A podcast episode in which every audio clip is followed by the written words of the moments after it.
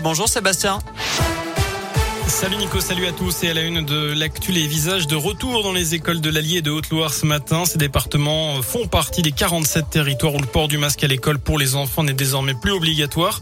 Euh, ces 47 départements sont en dessous du seuil des 54 Covid pour 100 000 habitants depuis au moins 5 jours. Le Puy-de-Dôme est encore un peu au-dessus. Vous noterez qu'un protocole va être testé dans 10 départements dont le Rhône. En cas de test positif d'un élève au primaire, la classe ne sera pas automatiquement fermée. Euh, tous les élèves seront testés et les cas positifs seront mis à l'isolement. L'enquête avance en Haute-Loire après la découverte d'un corps sans vie samedi matin dans un pré à Monistrol-sur-Loire, celui d'une Stéphanoise de 50 ans retrouvée par un promeneur. On apprend ce matin qu'un jeune homme de 24 ans s'est présenté le soir même à la gendarmerie où il a été placé en garde à vue. Il s'agirait selon lui d'un accident, un accident de la route hein, selon les premiers éléments de l'enquête. Euh, une enquête qui est menée par la section de recherche de Clermont. D'après le procureur, l'individu doit être présenté à un juge d'instruction cet après-midi en vue de l'ouverture d'une information judiciaire pour homicide involontaire, délit de fuite et non-assistance à personne en danger. Un placement en détention provisoire sera requis alors qu'une autopsie du corps de la victime est également menée ce lundi. Dans la région, un SDF de 46 ans soupçonné d'avoir agressé un agent de sécurité samedi soir au centre Jaude 2. Il été interpellé par la police.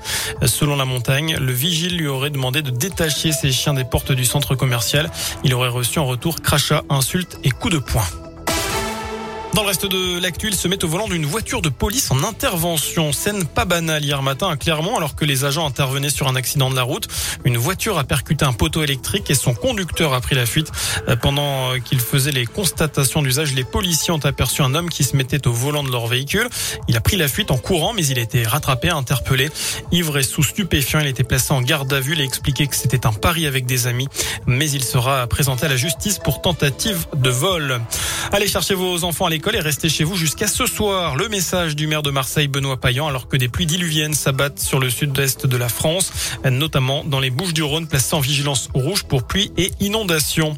C'est la plus ancienne de France. Depuis l'arrêt de Fessenheim, les deux tiers d'entre vous estiment, d'après la question du jour sur radioscoop.com, qu'il ne faut pas fermer la centrale du budget dans l'Ain au lendemain de l'action des antinucléaires à Saint-Vulbas.